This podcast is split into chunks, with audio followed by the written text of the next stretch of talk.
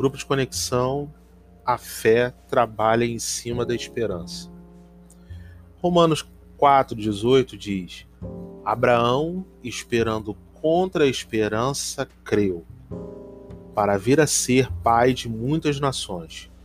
Segundo lhe fora dito, assim será a tua descendência. Notem bem a expressão esperando contra a esperança creu. Embora essa pareça uma frase contraditória, esse texto bíblico fala sobre dois tipos de esperança diferentes. No grego, a língua em que o Novo Testamento foi escrita originalmente, a palavra esperança é elpis, que significa uma alegre e confiante expectativa de coisas boas. Na verdade, o que o texto de Romanos 4,18 nos diz é que Abraão se firmou sobre essa qualidade de esperança, a esperança bíblica, que se baseia nas promessas do Deus vivo, e que uma alegre e confiante expectativa de coisas boas. Foi isso que ele usou como base para a sua confiança. O que lhe fora prometido por Deus que ia contra aquela esperança natural que se baseia em possibilidades matemáticas, porcentagens, no que se vê ou sente, e que apenas diz: tomara que dê certo.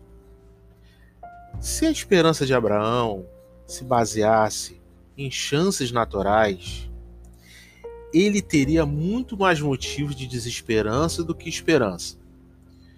Pois aos 75 anos de idade, quando Deus lhe falou sobre pela primeira vez, dando-lhe a, a promessa de uma grande descendência, ele não tinha um filho sequer. Isso sem levar em conta a sua esposa Sara, que com 65 anos de idade não tivera um filho, mesmo na juventude. Mais tarde, quando Abraão era de 100 anos de idade, Sara 90, finalmente veio o filho daquela promessa, Isaac durante 25 anos. A esperança que Abraão e Sara nutriam em seu coração foi gerada uma fé inabalável de que aquilo que Deus havia prometido não falharia, pois quem fez a promessa é fiel até que finalmente a fé se estabeleceu, se concretizou e a promessa se cumpriu de forma milagrosa e não de acordo com as possibilidades naturais. Não pense que foi fácil. Pode ter certeza que na mente daqueles dois, durante muito tempo, houve uma constante batalha. O Deus invisível havia prometido algo sobrenatural, impossível de se realizar através dos recursos humanos. Mas o que se podia ver dizia que nada iria acontecer. Essa batalha também ocorre em nossa vida.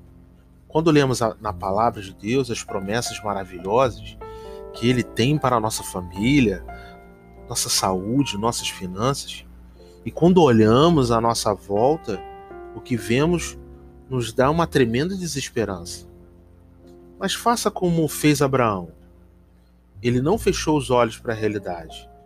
No entanto, aceitou o desafio de crer e se fortaleceu dando glória a Deus continuamente e constantemente, porque aquele milagre que parecia que nunca viria a se, realizar, foi assim que ele nutriu a esperança viva, divina, contrária à esperança natural, que se baseia em possibilidades, e com isso foi gerando uma fé sólida em seu coração, e por fim ele recebeu a concretização da promessa. A esperança bíblica é um plano, como se fosse uma planta baixa de um edifício. A fé é o prédio, a construção em si. A fé trabalha em cima da esperança. Primeiro vem a esperança, depois vem a fé. Essa esperança que se baseia nas promessas de Deus não confunde, não desaponta, porque é sustentada pelo amor de Cristo que é derramado em nossos corações pelo Espírito Santo a cada nova manhã. Por isso, não desiste de acreditar, de sonhar, de nutrir esperança em seu coração. Acorde cada dia na expectativa de coisas boas. Não é uma questão de possibilidade, mas daquilo que Deus nos prometeu. Jesus já conquistou para nós e agora você crê? Creia nisso. O Senhor Jesus é Deus e é poderoso para alterar qualquer circunstâncias ou situações para que você seja favorecido. Agora quero com você fazer uma declaração de fé. Isso, uma declaração de fé. Repita comigo. Eu declaro que sou filho do Deus Altíssimo. Eu declaro que todas as promessas são verdadeiras, mesmo que pareçam impossíveis ou demorem a se cumprir. Elas se cumprirão, pois quem prometeu foi o Deus Todo-Poderoso o meu Pai, Ele é fiel, me ama, tem prazer em me abençoar e nada é impossível para Ele. Eu decidi acordar a cada dia na expectativa de coisas boas e na certeza de que aquilo que Deus me prometeu, Jesus já conquistou para mim.